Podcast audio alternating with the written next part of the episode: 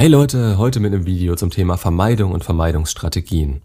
Ich denke, jeder kennt so ein Verhalten, entweder von sich selbst oder er hat es schon mal erlebt. Das kann im Kleinen losgehen. Zum Beispiel sollte man wirklich die Steuererklärung machen, aber das Wetter ist gerade so schön. Oder auch bei größeren Dingen. Zum Beispiel könnte man nach Italien fliegen, wäre schneller und günstiger. Aber wenn man Angst vor dem Fliegen hat, dann tut es auch eine zwölfstündige Autofahrt über zwei Länder. Das sind in beiden Fällen Strategien, bei denen eine andere Option gewählt wird, obwohl es sinnvollere, leichtere und klügere Wege gäbe. Logischerweise werden bei Vermeidungsverhalten bestimmte Situationen, Handlungen oder Personen vermieden, die als unangenehm oder sogar bedrohlich für den Körper, die Seele oder den Selbstwert bzw. die soziale Stellung wahrgenommen werden. Vermeidungsverhalten ist ähnlich wie Flucht oder Kampf eine Reaktion auf innere oder äußere Reize in der Psychologie wird dabei noch zwischen Vermeidungsverhalten und Vermeidungsstrategie unterschieden. Eine Strategie ist aber etwas Langfristiges, eine Handlung, die sozusagen langfristig angelegt wird. Vermeidungsverhalten kann auch nur einmal auftauchen oder nur bei einer bestimmten Situation oder Handlung. Wenn man natürlich vieles tut, um den Angstauslösern aus dem Weg zu gehen, gibt man der ganzen Vermeidung immer mehr Raum im Leben – damit schränkt man sich immer mehr ein und daraus kann ein Teufelskreis entstehen, der sich nicht von alleine beruhigt, da sich die Ängste verstärken und unter Umständen viele Teile des Lebens bestimmen. Es gibt verschiedene Formen der Vermeidung, beispielsweise das Ignorieren, das erklärt sich von selbst, ähm, den Kopf in den Sand stecken. Die Augen werden vor dem Problem verschlossen, es ist quasi nicht vorhanden. Beim Verleugnen kommt dann noch dazu, dass das Problem zusätzlich schön geredet wird. Je schlimmer das Ganze ist, desto mehr wird das Positive gesucht, um dem Negativen aus dem Weg zu gehen. Projizieren. Dabei wird alles Negative anderen zugeschrieben, sodass man selbst fein raus ist. Positives wird dann nur bei sich selbst gesehen. Bei der Schuldzuweisung ist es ähnlich. Alle Schuld wird von sich geschoben und immer sind andere Personen oder Umstände für das Problem verantwortlich. Das ist praktisch, da muss man sich nicht mit den eigenen Fehlern auseinandersetzen. Stimmt aber meist einfach nicht und nervt irgendwann alle im Umfeld. Das Aufschieben von Dingen kennt sicher auch jeder. Man findet immer wieder lauter Gründe, warum jetzt nicht der richtige Zeitpunkt ist, irgendwas zu erledigen. Und dann noch das Vermeiden über meist körperliche Symptome. Derjenige bekommt zum Beispiel Magen- oder Kopfschmerzen, um der Situation zu entgehen. Das wird meist vom Körper unbewusst gesteuert und ist schwerer zu durchschauen, sowohl von außen als auch von einem selbst. Warum gehe ich darauf ein?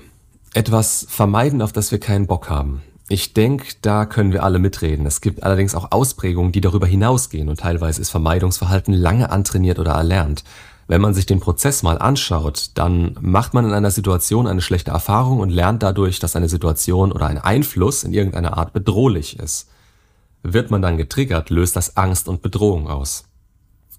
Man möchte quasi flüchten. Das Vermeiden ist aber eine vorverlagerte Fluchtreaktion, indem man versucht, die Situation gar nicht erst bedrohlich werden zu lassen. Durch das Vermeiden beruhigt sich alles wieder und das Vermeidungsverhalten wird quasi direkt dadurch belohnt, dass es gar nicht zu dieser Situation kam. Gründe für Vermeidungsverhalten gibt's wie Sand am Meer. Das können eben unangenehme Erfahrungen sein, bis hin zu schweren Traumata. Ein physischer Schmerz, zum Beispiel ein Hundebiss, der dazu führt, dass man alle Hunde meidet. Oder auch jegliche andere menschliche oder negative Emotion. Eine Ex vielleicht, die zum Schluss auf eine unerwartete Weise gehandelt hat? Klingt erstmal, als würde man sich damit schützen und das ist doch gut, oder? Ja und nein. Vermeidungsverhalten ist oft nur ein Aufschieben von Problemen oder Unannehmlichkeiten. Dadurch wird es aber weder gelöst, noch tut sich irgendwas. Es kann sogar dazu führen, dass sich Probleme immer weiterentwickeln und irgendwann noch heftiger zum Vorschein kommen. Vermeidungsverhalten hat eine gewisse Selbstverstärkung durch die eben erwähnte direkte Belohnung und das kann massiv einschränken. Durch eine Vermeidung wird die Erfahrung eingeschränkt. Wer immer gewisse Situationen meidet, wird nie die Erfahrung machen, dass er die Situation auch erfolgreich bewältigen könnte und dadurch die Angst davor abbauen kann. Stellt euch das mal im Extremfall vor. Manche denken bereits im Voraus über vieles nach, um sich zu schützen. Deren ganzes Leben wird danach ausgerichtet, bestimmte Situationen oder Handlungen zu vermeiden, da man ja dadurch auch von vornherein nicht scheitern oder kritisiert werden kann. Wer immer das Gleiche vermeidet, wird dabei auch immer auf der Stelle treten und nicht vorankommen. Ihr seid bestimmt schon mal durch eine Situation durch, nach der ihr euch im Nachhinein super gefühlt habt, eben weil ihr es geschafft habt. Vermeidungsverhalten verhindert das, weil man eben nicht dazu in der Lage ist, sich der Angst zu stellen und eben diese positive Erfahrung zu machen. Trotz alledem werden Vermeidungsstrategien im Alltag angewendet. Zum Beispiel Konflikte werden vermieden. Klar, keiner streitet gern, aber werden Konflikte im persönlichen Bereich vermieden, brechen diese mit Sicherheit irgendwann noch stärker auf. Die Ursache des Streits wird nicht gelöst und das kann schnell zu einer Eskalation führen. Oder auf der Arbeit immer diese ganze Aufschieberei, die oftmals mit der Angst zu versagen oder Perfektionismus gekoppelt ist und einen davon abhält, es einfach anzupacken. Es ist irgendwo normal, sich selbst schützen zu wollen. Wer wird schon gerne kritisiert oder scheitert gerne? Vermeidungsstrategien werden da gerne vordergründig positiv gesehen, da man dadurch keine negativen Erfahrungen macht und Stress bzw. unangenehme Gefühle verhindert werden. Aber abgesehen davon hat das Ganze viel mehr Nachteile als Vorteile. Der wichtigste Nachteil? Vermeidung verhindert den Fortschritt. Man kommt nicht aus der Komfortzone und der Handlungsspielraum wird, wie schon erwähnt, stark eingeschränkt. Die Lebensqualität leidet, weil man immer das ganze Leben nach den Ängsten ausrichtet und das echt Kraft kostet. Die Angst bestimmt das Verhalten und verhindert dadurch, dass man einzuschätzen lernt, ob die Situation überhaupt noch bedrohlich ist und ob das vermieden werden müsste. Das verhindert wiederum, dass man persönlich an der Situation wächst. Mögliche Chancen, die das Leben so bietet, werden nicht gesehen und verpasst, weil man ja möglicherweise ja in eine riskante Situation kommen könnte. Der Körper ist ständig in einem Alarmzustand und das kann viele Auswirkungen haben und verstärkt den Stress. Andauernde Frustration bis hin zur Depression können Folge sein.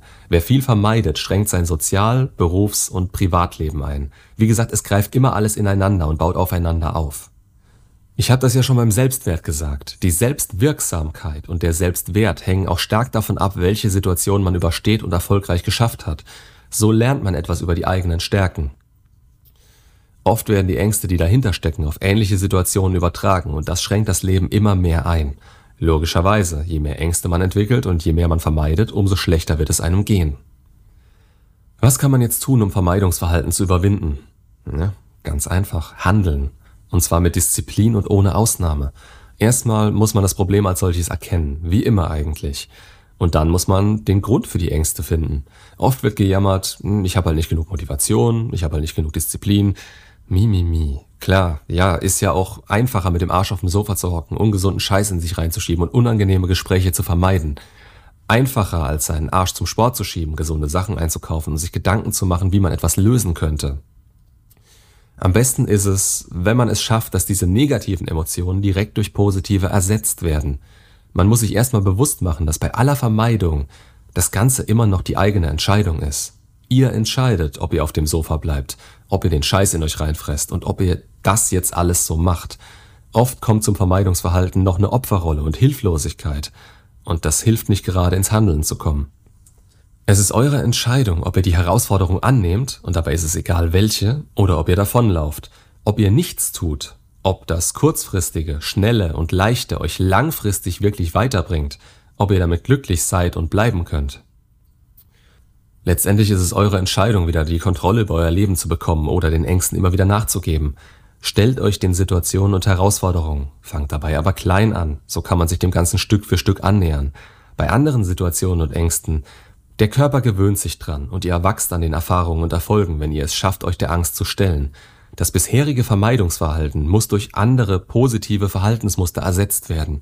Beispielsweise immer wenn die negativen Gefühle aufkommen, positiv formulieren. Statt morgen fange ich damit an, ein ich mache das jetzt, dann ist es weg und dafür kann ich morgen was Schöneres und Sinnvolleres machen. So wird das Belohnen am Anfang helfen, durchzuhalten und sich Stück für Stück vorzuarbeiten.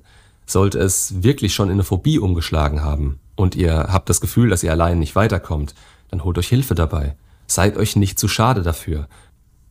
Das Weiterkommen ist das Wichtige. Wie ist irrelevant, solange es nachhaltig ist und in eine positive Richtung für euch geht. Macht's gut und bis zum nächsten Video.